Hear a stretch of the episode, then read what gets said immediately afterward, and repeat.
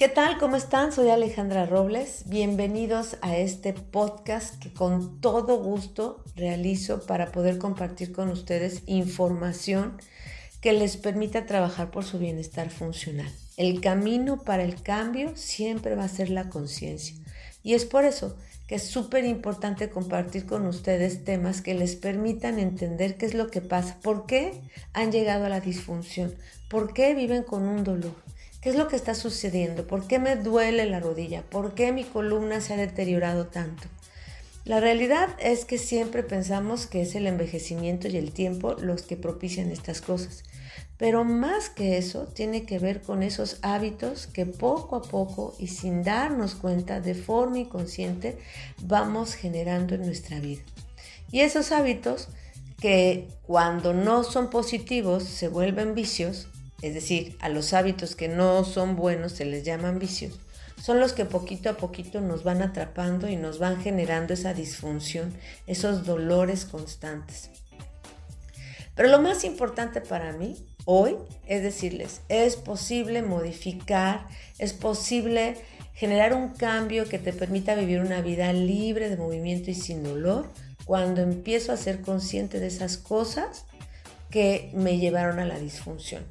Siempre, siempre, siempre el camino para el cambio es ser consciente. ¿Por qué? Siempre lo digo, la conciencia me va a ayudar a generar cambios y esos cambios son el camino a la transformación de mi vida. Para poder lograr eso hay que hablar de los hábitos. ¿Por qué? Vamos a definir lo que es un hábito. Un hábito es un es un es el resultado más bien de una acción que repetimos frecuentemente de forma automática. Toda conducta llevada a cabo con regularidad puede formar un hábito. Quiero que tomes atención a que los hábitos no son conductas con las que nacemos, son en realidad aprendidos a través de la repetición. Por ende, si tú eres consciente de esas cosas que te llevaron a la disfunción y empiezas a cambiarlas, puedes generar un nuevo hábito. Es así el camino para poder reeducar a nuestro cuerpo. Porque te recuerdo y te hago la diferencia, cuando tú haces ejercicios de reeducación funcional, en realidad no estás basándote en trabajar las cualidades de los músculos como la fuerza, la resistencia, la elasticidad, que son las cosas que trabajas cuando tú haces un entrenamiento físico. Cuando tú haces un entrenamiento de reeducación funcional, lo que haces es entrenar al cerebro lo que haces es trabajar esas, esas limitaciones, esos excesos de tensión que poco a poco se han generado a través de malos hábitos que hemos generado con el tiempo. Em, y normalmente son hábitos que tienen que ver con nuestras posturas, con nuestra falta de movimiento, con nuestro sedentarismo, con el exceso de estrés, con em, eh, patrones de movimiento que vamos generando que no son correctos y que poco a poquito nos van atrapando. La buena noticia de todo esto es que a través de la reeducación funcional, a través de los entrenamientos propioceptivos, recuerda también que la propiocepción es ese sexto sentido que le dice al cerebro todo el tiempo la información aparte que tiene que ver con posturas, con movimientos, con cambio de posturas, eh, con ubicación en el espacio, con todo lo que tiene que ver con tu funcionalidad. Entonces, el camino para generar esos nuevos hábitos que te van a ayudar a liberarte de tus dolores, a funcionar mejor, es ser consciente. Y para eso necesitas obviamente tener conciencia de dónde están tus limitaciones, de dónde están, vamos a decir, tus vicios, porque un hábito que no es positivo se considera un vicio. ¿Dónde están mis vicios posturales? ¿Dónde están mis vicios de, de la falta de movimiento? De ir a tapar el dolor con un medicamento eh, porque no me gusta sentirlo, entonces en vez de buscar la causa voy y lo tapo con un medicamento que me hace no sentirlo y entonces a mí se me olvida que algo está mal en mi cuerpo y que mi cuerpo me está avisando eso a través del dolor. Entonces, entrar en este mundo de la reeducación funcional es digamos, sumamente importante que nosotros generemos nuevos hábitos. Y se puede, porque como te dije, son conductas aprendidas que vienen a través de la conciencia. Sumamente importante. un hábito es una acción que tú generas, voy a llamarle inconsciente o casi de forma inconsciente. Es decir, rutinario. Por ejemplo, yo me levanto, me lavo las manos, me lavo los dientes, este, y me visto para ir a hacer ejercicio. Esa es mi rutina. O me levanto todos los días a las 5 de la mañana y, no lo hacía, ¿eh? yo en realidad decidí empezar a dedicar las primeras horas de mi, de mi día para mí hace algunos años y obviamente no era un hábito que yo tenía. Tuve que empezar a generar una repetición y poner una alarma y decidir hacerlo y encontrar una motivación para poder empezar a generar ese hábito. Hoy en día mis ojitos se abren sin ningún problema a las 5 de la mañana y como tengo la motivación de hacer cosas para mí, me levanto. Entonces es por eso bien importante que tú pienses que para poder generar un nuevo hábito, para poder reeducar a tu cuerpo, para poder eliminar esos dolores que tú sientes, es importantísimo crear una nueva rutina. Y para eso tienes que tener una motivación una motivación que te invite, en el caso mío, a levantarme a las 5 de la mañana para poder escribir, meditar, este, hacer cosas que son positivas para mí, hacer ejercicio, etc. ¿Ok? Entonces, crear una rutina va a ser importante. Otra vez, el camino es generar conciencia. En el caso de la reeducación funcional, primero es pienso, ok, yo tengo un dolor, siento que estoy atrapada en mis excesos de tensión. No lo pienso así, ¿eh? normalmente más bien digo, chin, esta actividad que antes yo hacía con mucha facilidad, ahora me cuesta un montón de trabajo. Y entonces en vez de, adaptarte y decir, bueno, ni modo, es, una, es cuestión de la edad y pues ya me tengo que aguantar, en vez de eso, es decir, ok, siempre, siempre podemos estar mejor de lo que estamos y siempre hay un camino para poder modificar cosas que no nos gustan y tener una vida de calidad. Entonces, en este caso, vamos a pensar en la reeducación funcional otra vez, en entrenar a nuestro cuerpo para generar nuevas conductas, nuevos hábitos. Entonces, hablemos de un ejemplo. Tenemos y queremos generar cambios en nuestra vida funcional. Lo primero que tengo que hacer es ser consciente de que he perdido funcionalidad, de que me cuesta trabajo hacer los ejercicios, de que tengo un dolor y que el dolor me está es la manera que tiene el cuerpo de avisarme que algo no está bien y en vez de callarlo tengo que buscar la manera de trabajar la causa. ¿Ok? En gente sana lo que hacemos es darte herramientas para que tú puedas a través de esa conciencia ubicar dónde están tus malos hábitos. Por ejemplo, em, enseñarte a que nos tenemos que sentar Correctamente, la manera de sentarnos es apoyados en estos huesitos de la pelvis que se llaman isquiones. Metes la mano por debajo de tus glúteos, sientes esos huesitos y a partir de ahora decides que cuando estés sentado en la oficina, en tu casa, comiendo, haciendo cualquier actividad, voy a apoyarme en ellos. Ahí está la conciencia. La conciencia de encontrar esos huesitos, la conciencia de saber que son los apoyos fisiológicos de mi cuerpo para yo generar una buena postura cuando estoy sentada y a partir de hoy decido sentarme en ellos. Poco a poco te vas a dar cuenta cómo el cuerpo eh, no es que diga, ah, no, sí, me voy a sentar en mis isquiones porque es lo correcto. No, mi cuerpo va a buscar las posiciones que son cómodas dependiendo de cuáles sean mis excesos de tensión. Entonces tú te vas a dar cuenta de repente que estás mal sentada te, vas a dar cuenta que te escurriste en la silla. Pero como ya sabes que los apoyos correctos son los isquiones, los huesitos de la pelvis que están debajo de tus pompas, entonces cuando te caches que estás mal sentada, que estás escurrida en la silla, vuelve a retomar tu posición, vuelve a buscar tus isquiones y te vuelves a sentar en ellos. Poco a poco, a medida que tú le vas diciendo al cuerpo que ese es tu apoyo fisiológico y que es así como vas a cuidar de tu columna, vas, te lo, te lo prometo, como en cuanto más se lo digas al cerebro, va a llegar un momento en que él se va a dar cuenta cuando tú no estás sentado en ellos. Y entonces vas a corregir tu posición. Y a medida que hagas esto consciente, se va a hacer una rutina inconsciente. Y un día te vas a dar cuenta que estás apoyada en ellos sin darte cuenta. Valga la redundancia y perdón por decir las palabras así. Entonces, ¿sabes? Es posible reeducar al cuerpo, es posible eliminar esos dolores y vivir una vida funcional de calidad cuando yo conscientemente empiezo a generar nuevas rutinas en mi, en mi vida, hábitos nuevos. Entonces, rutinas es importante o las rutinas son importantes para poder realmente generar cambios y generar un nuevo hábito en mi vida. Y para poder generar un nuevo hábito, necesito entonces motivación. Necesito tener curiosidad por algo.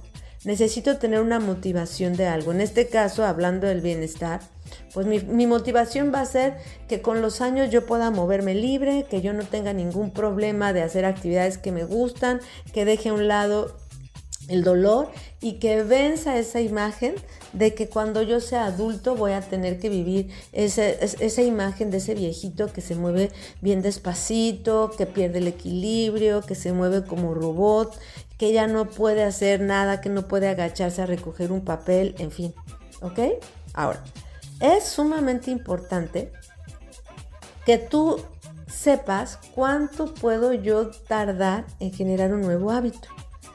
En 1960, el cirujano plástico Maxwell, Maltz dijo que tardábamos 21 días en crear un hábito, que el cerebro se tardaba 21 días mínimo en poder generar una nueva conducta. Hoy en día hay un estudio que hizo la universidad, eh, se llama University College de Londres, que dice que en realidad son 66 días lo que tarda el cerebro en generar un nuevo hábito, una nueva rutina. Pero ojo, el hecho de que tarde casi dos meses, o más bien un poquito más de dos meses en generar ese nuevo hábito, no quiere decir que ya después de dos meses ya, uh, ya lo logré ya. No. Eso quiere decir que ya está aprendida esa nueva conducta, pero que yo tengo que seguir repitiéndola y repitiéndola y repitiéndola para que yo de verdad logre una transformación en mi vida. Entonces, digamos, me voy a tardar, otra vez volviendo al ejemplo de cómo me siento, me voy a tardar más de dos meses repitiendo conscientemente la acción de sentarme sobre de los huesitos isquiones de mi pelvis. Y voy a tener conscientemente que decirle a mi cerebro, ah, tengo que sentarme sobre ellos porque es la manera de sentarme correctamente. Y lo voy a tener que repetir conscientemente durante todos esos meses para que un día se vuelva una conducta aprendida y consciente. Ahora, tengo que seguir haciendo. Y ojo, porque yo a mí no me gusta caer en el exceso. ¿Eso qué quiere decir? Recuerda que tu cuerpo todo el tiempo va a estar al servicio de la expresión y que va, y, y que va a través de sus posturas expresar lo que nosotros sentimos. Entonces no quiere decir que a partir de ahora solo y únicamente te tienes que sentar apoyado en esos huesitos de tu pelvis llamados isquiones. No. Quiere decir que tú tienes que empezar a preparar a tu cuerpo para que poco a poco vaya generando esos hábitos, pero que tenga la libertad de tomar cualquier posición dependiendo de la situación que tú tengas. Vas a tener esa posibilidad de conscientemente saber que los isquiones son los puntos de apoyo cuando estoy sentada, pero si un día estás en tu casa relajada viendo la tele, tu cuerpo tiene que tener esa libertad de ahora sí escurrirse en el sillón a ver la tele tranquilita con mi familia, voy a ver una película, por decir algo, ¿no? Entonces, poco a poquito voy a ir generando esos hábitos a partir de que yo conscientemente decido cambiar una conducta.